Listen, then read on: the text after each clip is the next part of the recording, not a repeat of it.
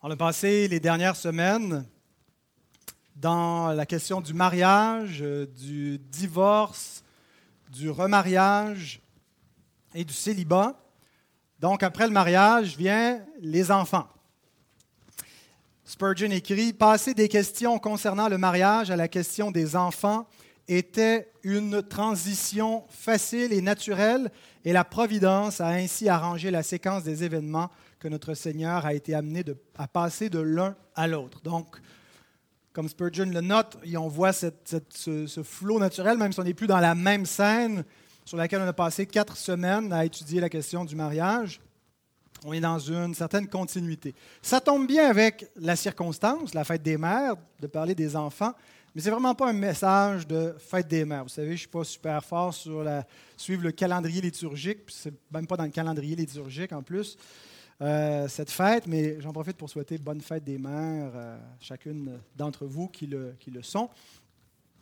Et euh, soyons reconnaissants donc, et puissions-nous prendre ce message et nous rappeler euh, pour celles qui sont mères l'importance d'amener nos enfants à Christ. S'il y a un lien à faire avec la fête, c'est celui-là que je veux faire, mais ce n'est pas seulement la responsabilité des, mamans, c'est celle des pères, mais c'est celle aussi de la congrégation dans son ensemble, euh, de laisser venir les enfants à Christ, de ne pas créer un obstacle. Et on va passer deux semaines, deux messages sur le texte qu'on va lire. Euh, premièrement, parce que je voulais faire une espèce d'introduction générale. Avant d'exposer le texte proprement et d'avoir des applications un peu plus pratiques, euh, je voulais définir la place des enfants dans le royaume des cieux. Alors, si c'est par la foi qu'on entre dans le royaume des cieux, qu'en est-il des petits-enfants qui sont peut-être un peu trop jeunes pour comprendre euh, le message de l'Évangile, pour pouvoir exercer la foi? Qu'en est-il d'eux? Alors, on va commencer avec un message un peu plus théologique qui euh, va définir la place des enfants dans le royaume. Je reprends toute ma théologie des alliances et donc, si vous n'avez rien compris dans mon livre, peut-être que vous ne comprendrez rien non plus dans ce message-là. Donc, j'espère que ça va être quand même euh, adapté. Mais une introduction générale avant de passer au spécifique euh, et concret, donc la semaine prochaine, si le Seigneur le permet, pour voir plus en détail le texte. Alors, je vous invite à vous relever, même si ça ne fait pas longtemps que vous êtes assis, pour la lecture de la parole de Dieu en signe de révérence.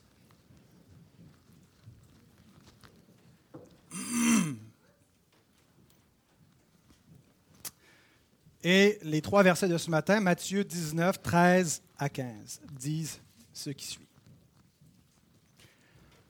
Alors on lui amena des petits-enfants, afin qu'il leur impose les mains et prie pour eux.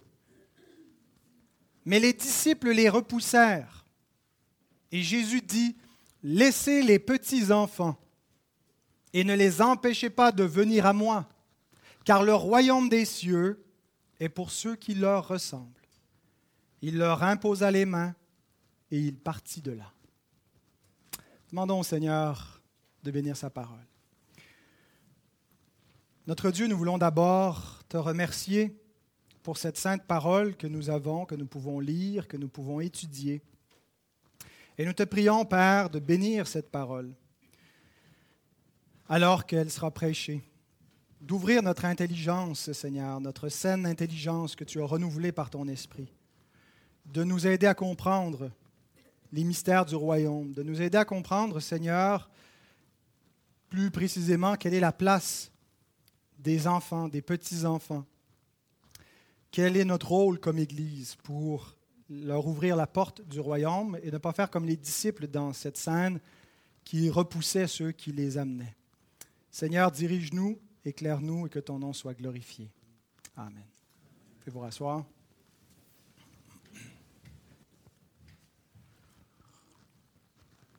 Alors, j'ai deux grands points. On va d'abord faire un survol historique de la question de la place des enfants dans le royaume et ensuite un survol biblique. Et dans le survol historique, il y a trois conceptions, il y en a probablement plus que ça, mais trois conceptions générales sur comment est-ce qu'on fait entrer les enfants dans le royaume. Il y a le sacramentalisme, le pédobaptisme et le crédobaptisme. on va les voir dans l'ordre. le commentateur J.C. Rowell, et c'est ici que euh, c'est un des, des, textes de l'Évangile de Matthieu où j'ai le plus de divergences, où il y a le plus de divergences parmi les différents commentateurs historiques, euh, sur la façon d'interpréter cette péricope, mais J.C. Rowell écrit Il n'est pas étonnant que la grande majorité de l'Église du Christ ait toujours vu dans ce passage un argument fort, bien qu'indirect, en faveur du baptême des enfants. Je ne suis pas d'accord avec J.C. Rowell parce que je n'ai pas vu cela. Euh, je ne parle pas juste spécifiquement dans le texte, mais même dans l'histoire d'interprétation du texte. Il n'y a que les protestants pédobaptistes qui voient un lien fort avec le, euh, pédobaptême et ce texte de laisser venir à moi les petits-enfants, parce que chez les pères de l'Église, j'en ai vu aucun qui faisait ce lien. Je n'ai pas lu, bien entendu, tous les pères, toute la patristique, mais euh, j'ai un commentaire qui résume euh, avec des petites péricopes, des petits paragraphes, les commentaires des pères qui partent des, pères apostoliques les plus anciens jusqu'à des pères du Moyen Âge et qui commentent le texte des évangiles. Et dans les, paragraphes qui étaient retenus, les extraits des commentaires des pères, il n'y en avait aucun qui faisait un lien sur, euh, avec le, baptême de bébé et ce passage de l'évangile de Matthieu que nous venons de lire. Parfois, ils font d'autres liens, des liens même étranges. Hilaire de Poitiers euh, voit dans les enfants une typologie des païens qui était euh, qu'il faut laisser venir. il ne voit pas comme littéralement les enfants. Mais une chose est certaine, c'est que les raisons que les protestants euh, mettent de l'avant pour baptiser les bébés et les raisons pour lesquelles l'Église, avant la réforme, baptisait les bébés ne sont pas les mêmes. Le baptême des enfants euh, n'est pas devenu une pratique universelle immédiatement. Ce n'est pas immédiatement au 1er, 2e siècle que l'on voit la pratique du, pédobaptême de manière généralisée. Au 1er et 2e siècle, on a surtout des baptêmes d'adultes, parce que la foi chrétienne est encore principalement à un stade missionnaire. Alors, c'est des gens qui se convertissent du paganisme, de la foi païenne, où ils servaient euh, des, faux dieux, euh, et ils se convertissent à la foi chrétienne et se font baptiser. Alors, on trouve beaucoup de baptêmes adultes, et à mesure que la foi chrétienne se développe, 3e, 4e siècle, on a une conception du baptême comme euh, un, baptême purificateur et régénérateur, où on ne voit pas seulement l'idée que ça symbolise la purification et que ça symbolise la régénération, mais que ça l'actualise, que ça la cause. Et donc, de plus en plus, euh, le, baptême est vu comme étant efficace pour donner cette purification euh, ultime et, la vie éternelle. Et donc, dans ces, époques-là, 3e, 4e, 5e siècle, il était assez fréquent qu'on repousse le plus tard possible le baptême. On ne baptisait pas au début de la vie, mais plutôt vers la fin de la vie. Parce qu'on croyait qu'une fois qu'on était baptisé, qu'on avait été régénéré, purifié, ben là, il fallait se garder pur. Alors, mieux valait avoir un petit bout de vie à faire pour être sûr de ne pas échouer que si on a encore toute la vie devant nous et que là, le, temps euh, risque, on a plus de chances de tomber. Euh, je me souviens d'avoir lu cela dans les, confessions de Saint Augustin, où il reproche aux gens de son époque de retarder le moment du baptême par crainte de pécher après le baptême. Mais il dit, c'est pas comme ça du tout qu'on devrait agir. Et d'imaginer que euh, quelqu'un qui vient de se faire battre, qui, qui, gît dans ses blessures, et qu'on dit, bon, on va attendre avant de le soigner, d'un coup, qu'il lui arriverait quelque chose de pire. Euh, on, va le soigner immédiatement, puis s'il tombe, on trouvera une façon de le ramener à nouveau. Mais alors, on ne devrait pas, euh, en pensant qu'on va tomber, retarder le baptême. Alors, déjà, au temps d'Augustin, qui est mort en 420-430, je ne suis plus exactement certain, mais il, a vu les invasions des barbares, euh, le pédobaptême n'était pas généralisé. On repoussait encore tardivement le baptême jusqu'à ce qu'on fasse un volte-face avec cette question-là. Puisque le baptême sauve, puisque le baptême purifie régénère, ben mieux vaudrait le mettre au tout début de la vie plutôt qu'à la fin de la vie, en particulier en raison de la mort infantile. Qu'est-ce qui arrive aux enfants qui meurent, et il y en avait beaucoup plus dans ces, siècles de l'Antiquité, qu'est-ce qui arrive à ces enfants qui meurent sans avoir été baptisés? Et donc, il y avait une théorie des limbes et ainsi de suite. Euh, mais les enfants donc, a, qui ont reçu l'ordonnance du baptême, ben, on les voyait comme ils font partie du peuple de la grâce. Ils ont été reçus efficacement un baptême qui les purifie. Et donc, progressivement, s'est développée une théologie des sacrements. il y a une phrase en latin qui dit ex opere operato. De l'action euh, produit l'effet voulu. De, l'opération du baptême qui représente la régénération, ben, produit la régénération. De l'Eucharistie qui représente la communion avec Christ, on reçoit véritablement une infusion du corps de Christ en nous qui contribue à nous sanctifier puis à nous amener euh, progressivement vers le ciel. Et donc, euh, cette conception n'est pas venue du jour au lendemain, c'est progressivement qu'on a eu ces, conceptions d'efficacité dans les sacrements. Mais à partir du 5e, 6e siècle, la pratique du pédobaptême devient généralisée et le sacramentalisme a vraiment l'idée que c'est de cette façon-là qu'on fait entrer les enfants dans le royaume des cieux. Et euh, ben, il y a un lien implicite avec ce texte-là. Laissez venir à moi les petits-enfants. Ben, euh, L'Église universelle de, ces temps-là et des siècles euh, plus tard, après les apôtres, mais progressivement dans le Moyen Âge, croyait que c'est comme ça qu'on leur ouvrait le royaume des cieux, que c'était aussi pour eux dès la naissance en recevant un baptême régénérateur. Et ça continue ainsi jusqu'à la Réforme. La réforme redécouvre, et là on tombe à la deuxième, euh, deuxième conception pour faire entrer les enfants dans l'histoire, le pédobaptisme est réformé. La réforme, c'est la redécouverte du salut par la grâce seule, par la foi seule, et non pas par les sacrements. La, la façon d'être sauvé, même si on reçoit les sacrements, ça ne sauve pas. Les réformateurs comprennent par les Écritures que ce n'est que par la foi qu'un homme peut être justifié, déclaré juste devant Dieu. Et donc, euh, ça a beaucoup de conséquences pour la conception sacramentaliste du salut. Ils n'ont pas, euh, pas rejeté l'idée de l'efficacité propre des sacrements, mais en fait, c'était la question des sacrements et leur définition, elle était pas mal centrale à la réforme, entre les réformateurs et les catholiques, mais entre les réformateurs entre eux les luthériens et les réformés sont jamais arrivés à s'entendre, ils ne s'entendent toujours pas d'ailleurs, sur l'efficacité propre de l'Eucharistie.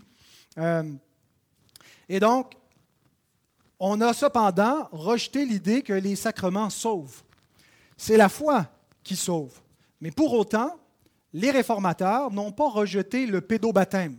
Et quand Jean Calvin, euh, qui commente tous les, textes de, la Bible, arrive à ce passage, il fait ce lien avec le pédobaptême et il reproche à ceux qui rejettent un tel lien euh, d'exclure les enfants du royaume. Il écrit, Bref, en les embrassant, Jésus, il a témoigné qu'ils étaient comptés par Christ comme faisant partie de son troupeau. Et puisqu'ils participaient aux dons spirituels qui sont représentés par le baptême, il est déraisonnable qu'ils soient privés du signe visible Exclure de la grâce de la rédemption ceux qui sont de cet âge serait trop cruel. Et ce n'est donc pas sans raison que nous utilisons ce passage comme un bouclier contre les anabaptistes qui refusent le baptême aux nourrissons, parce que ceux-ci sont incapables de comprendre le mystère qu'il dénote. Nous, d'autre part, nous soutenons que puisque le baptême est le gage et la figure du pardon des péchés, et aussi de l'adoption par Dieu, il ne doit pas être refusé aux enfants que Dieu adopte et lave avec le sang de son Fils. Ce sont des paroles extrêmement fortes de dire que Dieu adopte ces enfants que nous baptisons et il les lave avec le sang de son Fils. Est-ce que Jean Calvin croyait donc que tous les baptisés étaient sauvés? Ce n'est pas ce qu'il croyait. Mais comment est-ce qu'il peut affirmer une telle chose tout en croyant qu'on est sauvé uniquement par la foi? Euh, par la grâce et non pas par le baptême Eh bien, c'est que Jean Calvin, comme les autres réformateurs, avait une conception de l'Église visible comme un peuple mixte. Et que tous ceux qui sont dans l'Église visible sont, à un certain degré, lavés par le sang de Christ, même ceux qui, dans l'Église, n'ont pas la vie éternelle, ne sont pas sauvés c'est-à-dire qu'ils sont consacrés, mis à part, retirés du monde, retirés du culte des idoles, des faux dieux, de l'athéisme, de quoi que ce soit, pour être consacrés au culte d'un vrai Dieu, mais peut-être qu'ils le font juste de manière extérieure, sans être régénérés dans leur cœur. et que l'Église, elle est donc cette institution visible mixte dans laquelle il y a du blé et de l'ivraie, dans laquelle il y a des brebis et des boucs. Euh, les vrais sauvés sont ceux qui ont une foi qui vient du Saint-Esprit, qui sont régénérés dans l'Église, mais la vraie Église, elle est composée aussi de gens qui ont été mis à part par le baptême dès la naissance et qui font partie du peuple de l'Alliance. Et ils ont comme modèle d'Église Israël de l'Ancien Testament. Dès la naissance, on appartient au peuple d'Israël. Ça ne veut pas dire qu'on est sauvé, mais on appartient à une communauté mise à part qui n'est pas comme le reste des nations qui sert les idoles, mais qui adore le vrai Dieu, même s'il y a beaucoup d'inconvertis en Israël. Et donc, c'était le modèle euh, ecclésiologique d'Église pour les réformateurs principaux. Mais cette conception de l'Église mixte, d'une Église faite de, toutes les masses et de la multitude, c'est précisément ce que le credo-baptisme, ce que les baptistes vont rejeter un siècle plus tard. Ce n'est pas premièrement la question du baptême qui est en jeu, c'est la question de l'Église. Qui est la vraie Église et comment est-ce qu'on entre dans la vraie Église?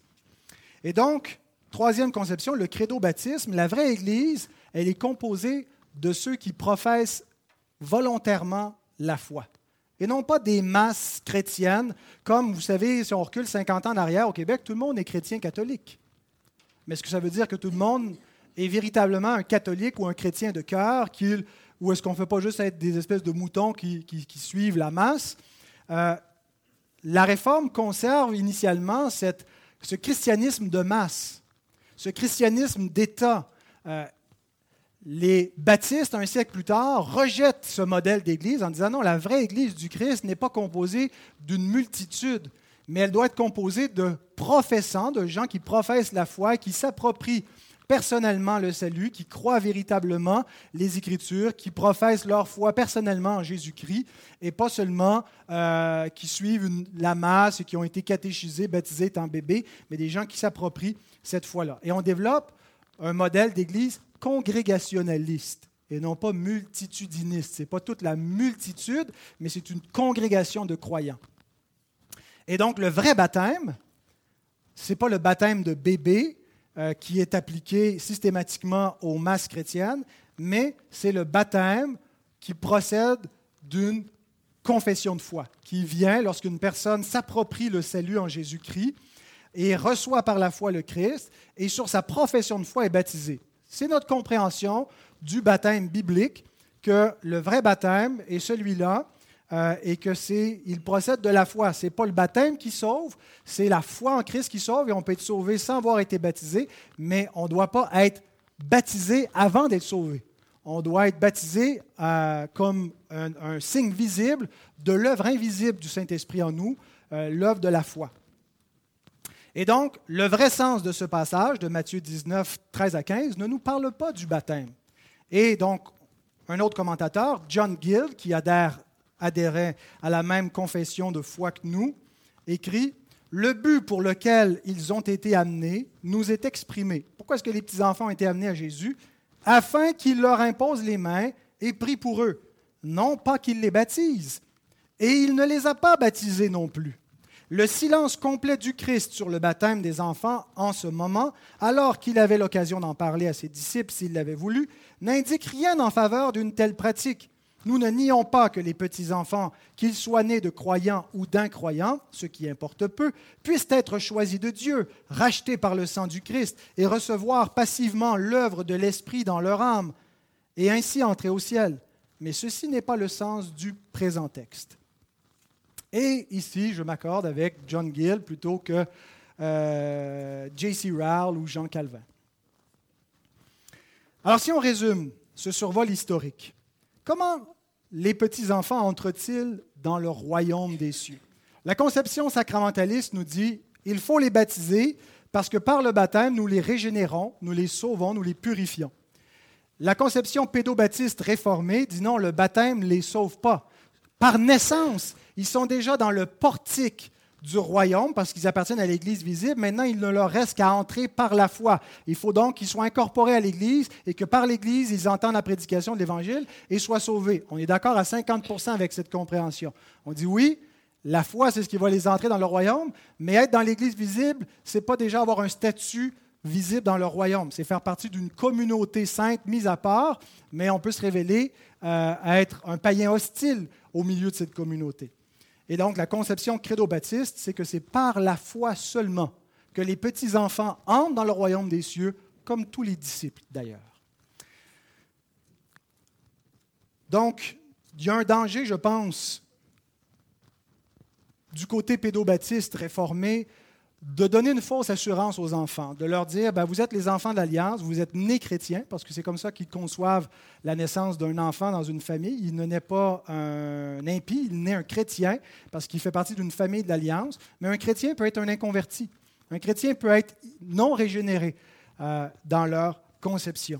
Euh, et donc, il y a un danger, cependant, de, donner une fausse assurance, de dire, ben, tu fais partie de l'Alliance, et puis de les laisser stationner là, dans le portique de l'Église visible, sans jamais les inviter à véritablement s'approprier, parce qu'on dit, ben non, tu es, chrétien de naissance. Mais il y a un danger pour nous aussi, comme baptistes, d'exclure les enfants du royaume comme s'ils étaient de vulgaires païens. Euh, des fois, on nous reproche, les pédobaptistes nous reprochent à nous, baptistes, euh, d'être incohérents, par exemple, quand on enseigne nos enfants à prier le Notre Père. Ben, vous ne pouvez pas leur dire de prier Notre Père parce que vous ne considérez pas que Dieu est leur Père, parce que vous ne considérez pas que vos enfants sont des chrétiens, vous considérez que vos enfants sont des païens. Alors, ce qu'on dit, c'est que nos enfants doivent, pour être considérés des chrétiens, s'approprier le salut, s'approprier par la foi en Christ euh, le, le Dieu qui s'offre à eux dans l'Évangile. Et sur cette base-là, ils peuvent appeler Dieu leur Père, mais il y a vraiment un danger pour nous de euh, vraiment exclure nos enfants, de tellement pas les voir comme faisant partie, puis de toujours sans cesse leur euh, voler une, possible assurance du salut quand ils expriment qu'ils ont foi, qu'ils croient en Jésus, et ainsi de suite, puis leur dire Ouais, tu crois, mais on va attendre tes 18 ans pour être sûr que tu crois vraiment. Euh, et, donc d'exiger des, des signes plus que ce que l'Écriture nous demande comme profession de foi. Alors, venons-en maintenant au survol biblique. Revenons à notre texte, le verset 14. Jésus dit, Laissez les petits enfants et ne les empêchez pas de venir à moi, car le royaume des cieux est pour ceux qui leur ressemblent. J'attire votre attention sur ce lien entre venir à Christ et hériter du royaume des cieux. Comment est-ce qu'on hérite du royaume des cieux en venant à Christ? Les enfants ne sont pas naturellement héritiers du royaume. Les enfants qui viennent à Christ héritent du royaume. Mais les enfants qui ne viennent pas à Christ ne sont pas héritiers du royaume, ils sont comme le reste des pécheurs, ils sont en Adam, ils sont héritiers du royaume des ténèbres, ils sont nés dans un royaume déchu. Et ils appartiennent à cette création déchue, ils sont déjà sous la condamnation en venant au monde. Alors, il n'y a pas un statut, on parlera de la question des, enfants morts en bas âge, des enfants qui n'ont jamais entendu l'Évangile, qui meurent avant, euh, qu'est-ce qu'il y en est, mais on ne peut pas établir un statut d'office que les enfants sont de facto innocents et sont héritiers du royaume. C'est en venant à Christ. Il y a un lien euh, incontournable pour hériter du royaume, la porte, c'est Jésus. D'ailleurs, il le dit d'ailleurs, je suis la porte. Celui qui entre par moi sera sauvé. Il n'y a pas d'autre entrée que la porte qui est Jésus. Mais ce que nous devons voir dans ce verset également, c'est que les enfants sont directement concernés par cet appel. Et ici, il est question de petits enfants. Et il y a quelque chose en nous qui est incrédule vis-à-vis de cela. On pense que les enfants ne peuvent pas répondre à un tel appel. On a tendance à penser cela, que ah, quand ils seront plus vieux, ils feront leur choix, ils vont comprendre, encore trop, sont encore trop petits pour comprendre ces choses-là. Bien entendu, les enfants sont trop petits pour être en train de suivre et de maîtriser l'ensemble du message qui est prêché en ce moment et de beaucoup des messages qui sont prêchés mais ils ne sont pas trop petits pour comprendre qui est le Christ, pour entendre l'Évangile, pour entendre qu'ils ont besoin de Jésus et répondre à lui. C'est une des premières choses qu'un enfant fait. Il tend les bras vers ses parents, il se sait vulnérable, il sait qu'il a besoin de ses parents, il répond hein, à l'amour de ses parents, il tend les bras vers lui. Il est dépendant. Et on doit, comme parents, rediriger cette, cette, vulnérabilité et cette attente passive, ces bras tendus, vers un autre que nous-mêmes.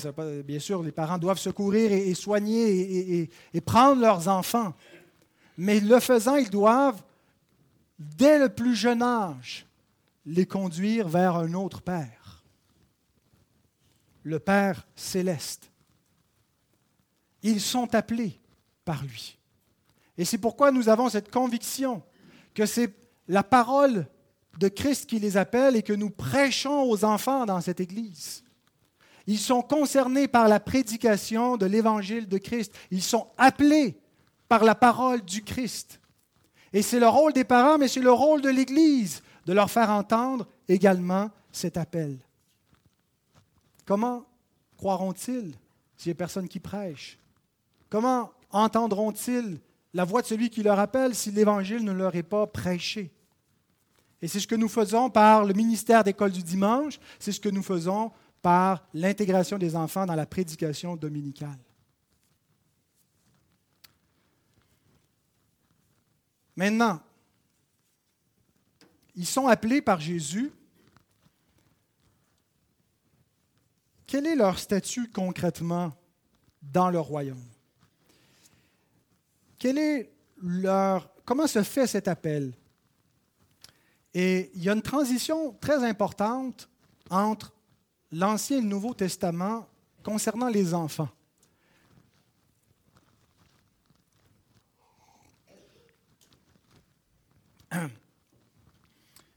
Une transition qui est fondamentale pour nous de comprendre, pour bien relier, entre autres, les deux testaments entre eux, pour voir les éléments de continuité et de discontinuité entre l'Ancien et le Nouveau, entre Israël et l'Église, et le statut des enfants dans chacune de ces deux communautés. D'abord, les enfants sous l'Ancienne Alliance. Lisons dans Genèse 17, verset 7. C'est un des versets clés euh, qui est utilisé par les pédobaptistes réformés, où Dieu déclare à Abraham, J'établirai mon alliance entre moi et toi, et tes descendants après toi, selon leur génération. Ce sera une alliance perpétuelle en vertu de laquelle je serai ton Dieu et celui de ta postérité après toi. Dieu déclare qu'il est le Dieu d'Abraham, il fait alliance, il lui donne le signe d'alliance, la circoncision, il lui commande d'appliquer ce signe d'alliance à toute sa postérité après lui. Si quelqu'un ne reçoit pas le signe de l'alliance, il a transgressé l'alliance. Et donc, par cette alliance, l'Éternel est le Dieu d'Abraham et de sa postérité. Et donc, c'est ici qu'on retrouve le principe pour le pédobaptisme les enfants des croyants qui sont en alliance avec Dieu sont dans l'alliance, parce qu'il est le Dieu non seulement des croyants, mais de leur postérité.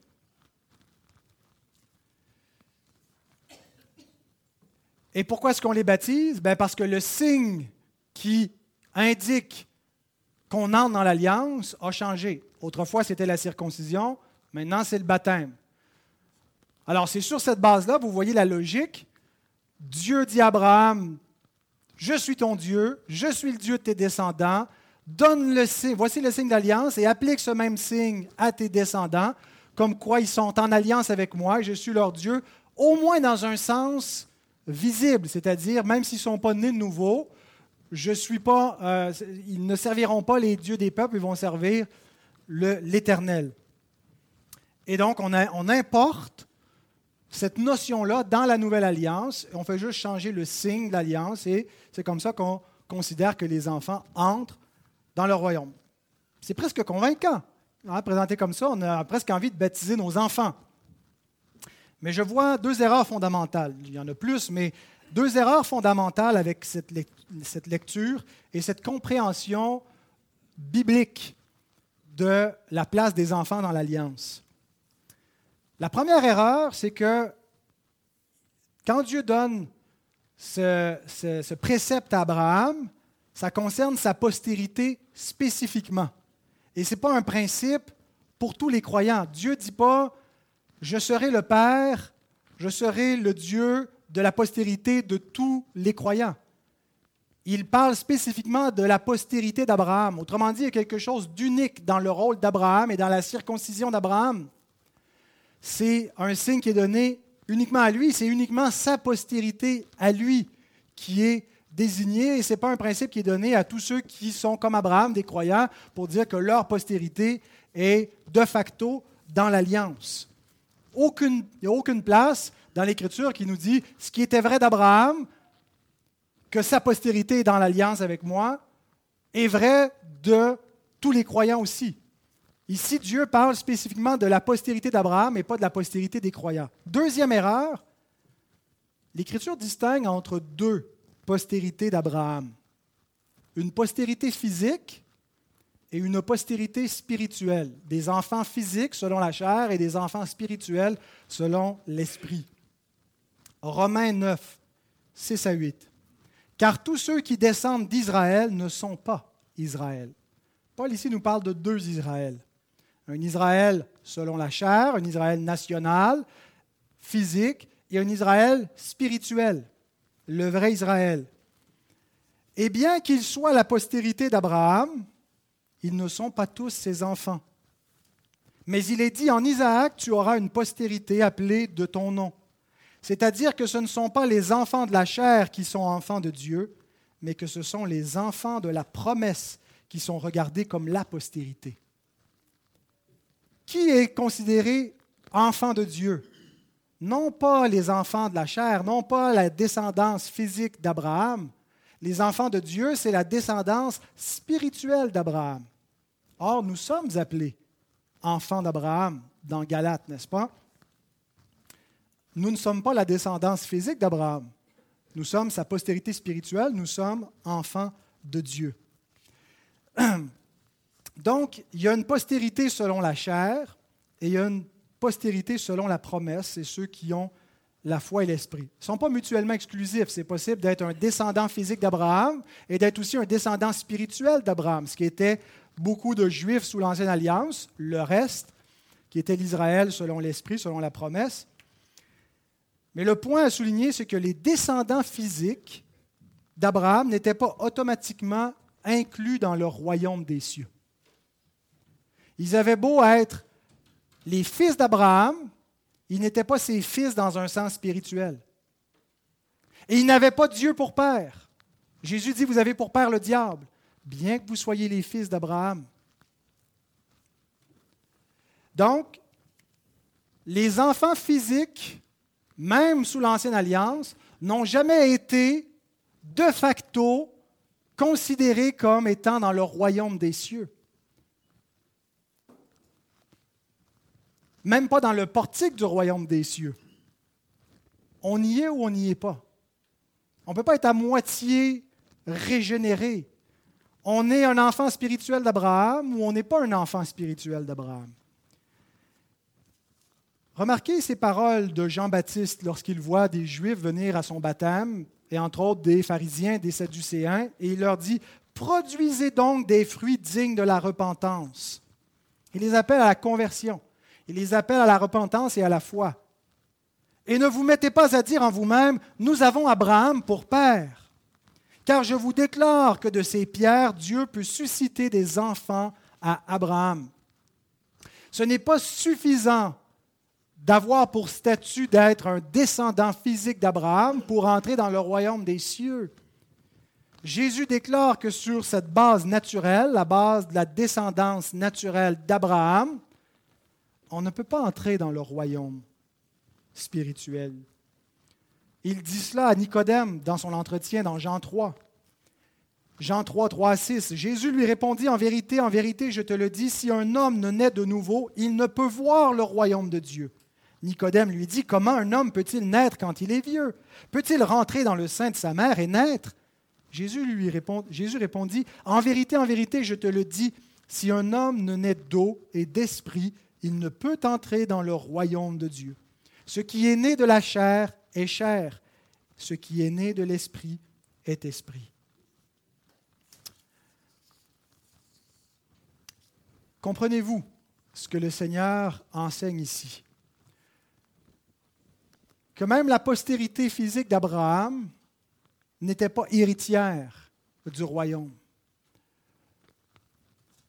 Que pour entrer dans ce royaume, il faut naître de nouveau. Il faut être comme Abraham, un croyant converti. Il faut avoir plus que la chair circoncis, il faut le cœur circoncis. Il faut être régénéré par l'esprit de grâce. Et ce privilège qui était principalement celui des Juifs tout le long de l'Ancienne Alliance est devenu aussi celui des païens qui participent à la même grâce, à la même promesse et qui ont été faits enfants d'Abraham, l'Israël de Dieu, selon l'Esprit, en Christ, par l'union avec celui qui leur a été envoyé, la postérité d'Abraham, le Christ. Donc, de tous les temps, la seule façon d'entrer dans le royaume des cieux, c'est par la nouvelle naissance. C'est vrai pour la postérité physique d'Abraham et c'est vrai pour la postérité physique des croyants. Qu'est-ce qui arrive avec la postérité physique d'Abraham une fois que le Christ est venu et que la nouvelle alliance est établie? Le principe d'une descendance physique qui fait partie de l'alliance n'est pas récupéré dans la nouvelle alliance. On ne peut pas dire, ben, dans l'Ancien Testament, la façon de faire partie du peuple, c'était d'être un descendant d'Abraham. Dans la Nouvelle Alliance, la façon de faire partie de l'Église, ben, c'est soit d'être un croyant ou d'être un descendant d'un croyant pour faire partie du peuple visible. Le principe de descendance et de la descendance d'Abraham prend fin avec l'expiration de l'Ancienne Alliance. L'Ancienne Alliance a expiré. L'alliance de la circoncision a pris fin l'ancienne alliance était donnée jusqu'à un temps de réformation, jusqu'à ce que vienne la nouvelle alliance. Et elle n'est pas établie exclusivement avec la postérité physique d'Abraham. En fait, elle est, pas, elle est ouverte à tous les hommes. Elle est d'abord annoncée aux Juifs, mais également aux païens des nations, pour qu'ils puissent entrer dans cette promesse et être appelés postérité d'Abraham. Et donc, le privilège qu'ils ont vis-à-vis de la Nouvelle Alliance, c'est seulement un privilège chronologique. Ils ont été les premiers à entendre la prédication de l'Évangile, à se faire ouvrir la porte du royaume des cieux par la prédication apostolique. Mais une fois la Nouvelle Alliance établie, il y a seulement une postérité spirituelle qui demeure. Galates 3, 25 à 29 nous montre que la loi a continué pour un temps jusqu'à ce que vienne la postérité et que la loi a expiré lorsque la postérité est venue et qu'on n'est plus sous ce pédagogue de la loi et que pour autant on est la postérité d'Abraham, nous qui sommes à Christ. Le but de cette descendance physique, de cette alliance que Dieu a faite avec Abraham, dans la circoncision et en prenant ses descendants physiques, était d'amener une postérité en particulier. Paul nous dit une postérité au singulier. Il n'est pas dit et aux postérités comme s'il s'agissait de plusieurs, mais à ta postérité en tant qu'une seule, c'est-à-dire Christ. Pourquoi est-ce que Dieu choisit Abraham et sa postérité? Parce qu'il visait un descendant précis d'Abraham. Et toute la descendance physique d'Abraham et toutes les généalogies de l'Ancien Testament et toute la loi qui avait pour but de préserver la lignée messianique, la postérité, devait conduire à Christ. Galates 3, 18, 19, car si l'héritage venait de la loi, il ne viendrait plus de la promesse. Or, c'est par la promesse que Dieu a fait à Abraham ce don de sa grâce. Pourquoi donc la loi? Elle a été donnée ensuite à cause des transgressions, jusqu'à ce que vienne la descendance à qui la promesse avait été faite. Cette descendance, c'est le Christ. C'est le Christ qui devait venir, c'est lui l'ultime postérité physique d'Abraham qui a accompli la loi pour nous.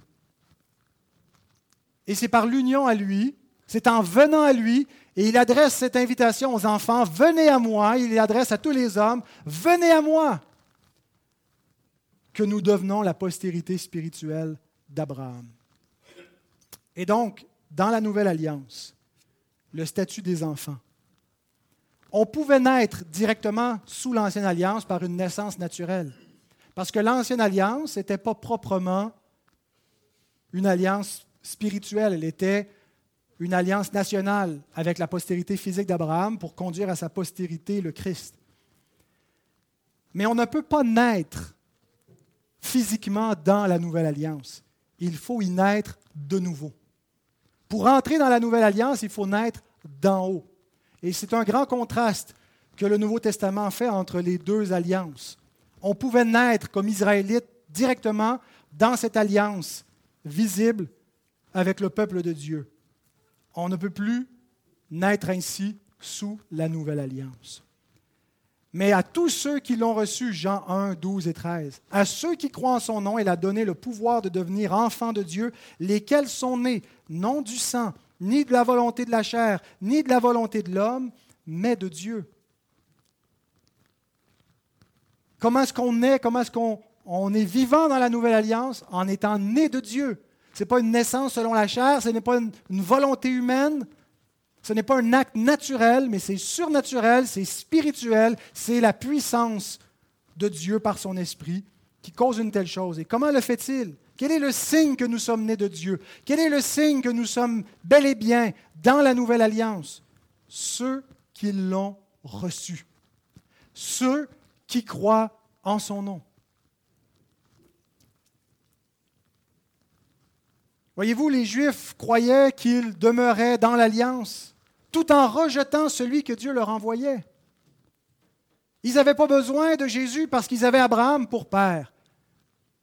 Mais Jean-Baptiste et Jésus et les apôtres leur disent, votre filiation avec Abraham ne vous servira de rien si vous ne vous repentez pas et si vous ne recevez pas la postérité d'Abraham, le Christ. Vous êtes des enfants du diable en le rejetant. Être fils d'Abraham, ça ne sauvait pas. Ça ne changeait pas notre statut en Adam. On demeurait sous la condamnation de la loi, sous la condamnation spirituelle de la loi. Et il faut naître d'en haut. Et comment est-ce qu'on sait qu'on est né d'en haut? Lorsqu'on a reçu celui que Dieu a envoyé. Lorsqu'on croit en son nom. Et ici, ce n'est pas une question d'âge.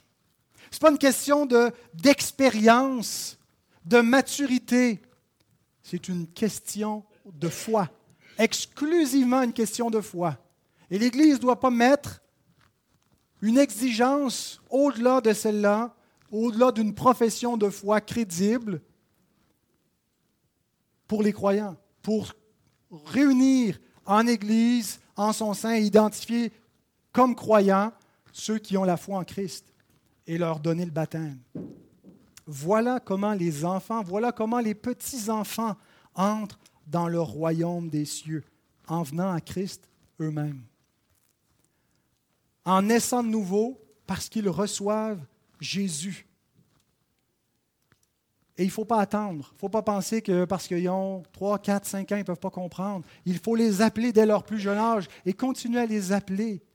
On continue de prêcher l'Évangile même à ceux qui sont convertis. Vous qui avez reçu le Christ qui avait été baptisé depuis fort longtemps, vous entendez encore la prédication de l'Évangile, vous continuez à croître dans votre compréhension de l'Évangile, être affermi dans la foi. Hein, il ne faut pas juste voir la prédication de l'Évangile comme un point de bascule au moment qui précède la conversion. C'est une prédication qui dure toute notre vie et qui, qui, doit commencer dès la plus tendre enfance. Dès ton enfance, tu connais les saintes lettres qui peuvent te rendre sage à salut, écrit Paul à Timothée. Et c'est ce que nous devons faire avec nos enfants, en les invitant à venir à Christ. Seuls de tels croyants ont droit au baptême, ceux qui peuvent professer de façon crédible leur foi. Il est sage, je pense, d'attendre à un certain âge nubile pour s'assurer qu'une profession d'un enfant n'est pas seulement une euh, récitation de ce qu'il a appris par cœur euh, pour plaire à ses parents, mais il y, a une, crédibilité qui vient avec un certain degré de maturité, mais on ne leur refuse pas l'assurance du salut pour autant. Un enfant qui professe sa foi en Christ et qui déclare croire en lui a droit à l'assurance du salut, a droit d'être conforté dans son âme en lui disant, si tu crois que le Christ, que Jésus est véritablement le Sauveur et que tu as foi en lui, tu es sauvé, tu es un enfant de Dieu. Et mon âme se réjouit, mon enfant, qu'il en soit ainsi. Maintenant, qu'en est-il des nourrissons ou des enfants encore trop jeunes, trop petits pour exercer une foi raisonnable?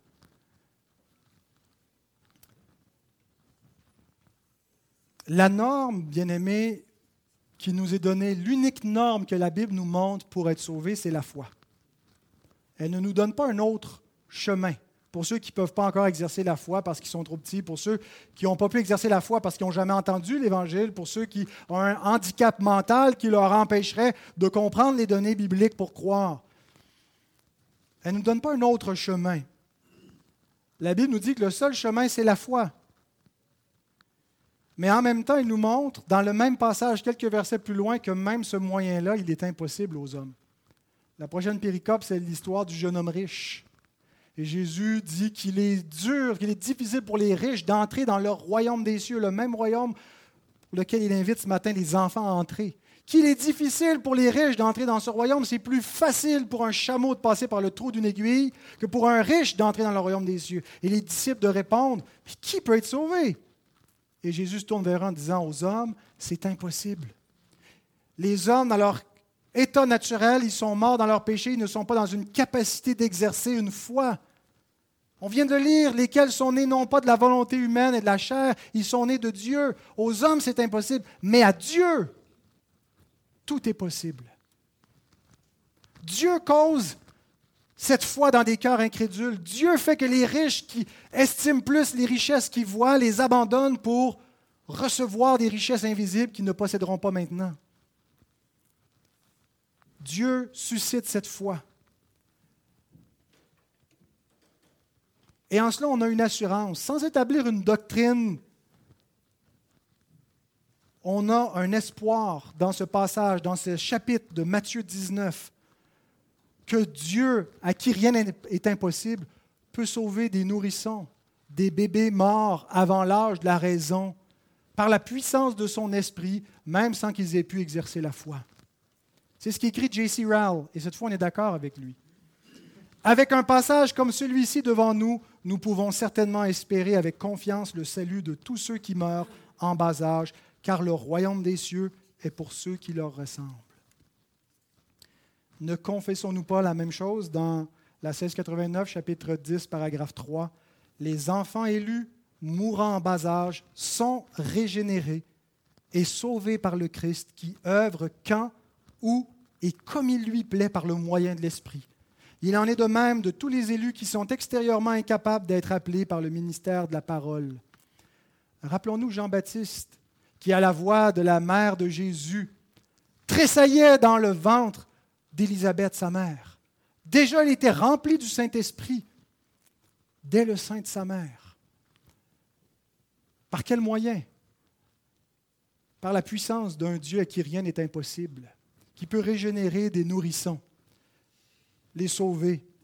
Ne nous appuyons pas là-dessus pour euh, négliger la prédication de l'Évangile, pour nous dire que l'avortement sauve plus d'enfants que la prédication de l'Évangile parce qu'ils euh, ils sont tous sauvés.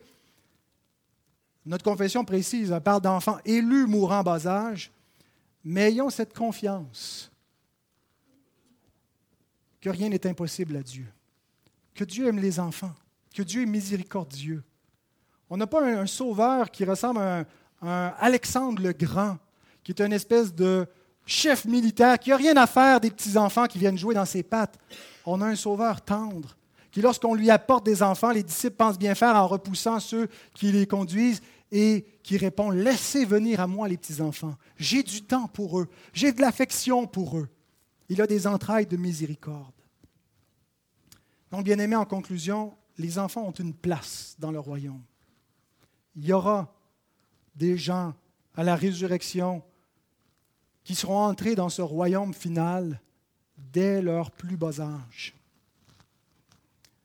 Ce n'est pas une affaire d'adultes seulement. L'Église ne devrait pas se soucier des adultes seulement et prêcher pour les adultes seulement. On ne devrait pas être dans la culture de on met les enfants ailleurs pour pas qu'ils nous distraient parce que c'est pour les grands, l'Église. Dieu appelle les petits. Les enfants nous sont même donnés comme modèle pour entrer dans le royaume. Il y a quelque chose de leur vulnérabilité, de leur dépendance qui est le modèle à suivre. Il faut devenir comme des enfants pour hériter, se voir incapable de sauver soi-même comme un enfant. Je ne peux pas, papa, maman, prends-moi, aide-moi, sauve-moi. C'est comme ça qu'il faut venir à Dieu dans cette foi. Et les enfants entrent donc dans le royaume des cieux de la même façon que les autres disciples en venant à Jésus dans la foi. ils doivent donc, doivent donc être appelés par la prédication de la parole du Christ. Alors, mes sœurs qui êtes mères, soyez ces mamans qui, sans cesse, prennent la main de leurs enfants pour les conduire à Christ, pour les amener comme ces parents qu'on voit dans cette péricope. Et on va la regarder plus en détail la semaine prochaine, maintenant qu'on a mis notre base théologique. On va regarder en pratique qu'est-ce que le Seigneur nous appelle à faire pour conduire nos petits-enfants à Jésus. Prions. Seigneur, nous voulons te bénir parce que ton royaume n'exclut personne d'office. Il n'exclut aucun genre, aucun âge, aucune race. Tu appelles tous les hommes, les plus petits, les plus grands. Il est pour tous. Et Seigneur, c'est une grâce, c'est une bénédiction. Donne-nous de réaliser cela. Donne-nous, Seigneur, d'être invitants d'ouvrir le royaume, la porte du royaume des cieux, grande ouverte pour les pécheurs et grande ouverte pour les petits-enfants. De les conduire à Christ, de les amener par la main jusqu'à notre Sauveur pour qu'il les touche, pour qu'il les bénisse. Ô Dieu, bénis ta parole, qu'elle puisse produire en nous les convictions nécessaires pour que nous marchions selon ta volonté. Amen.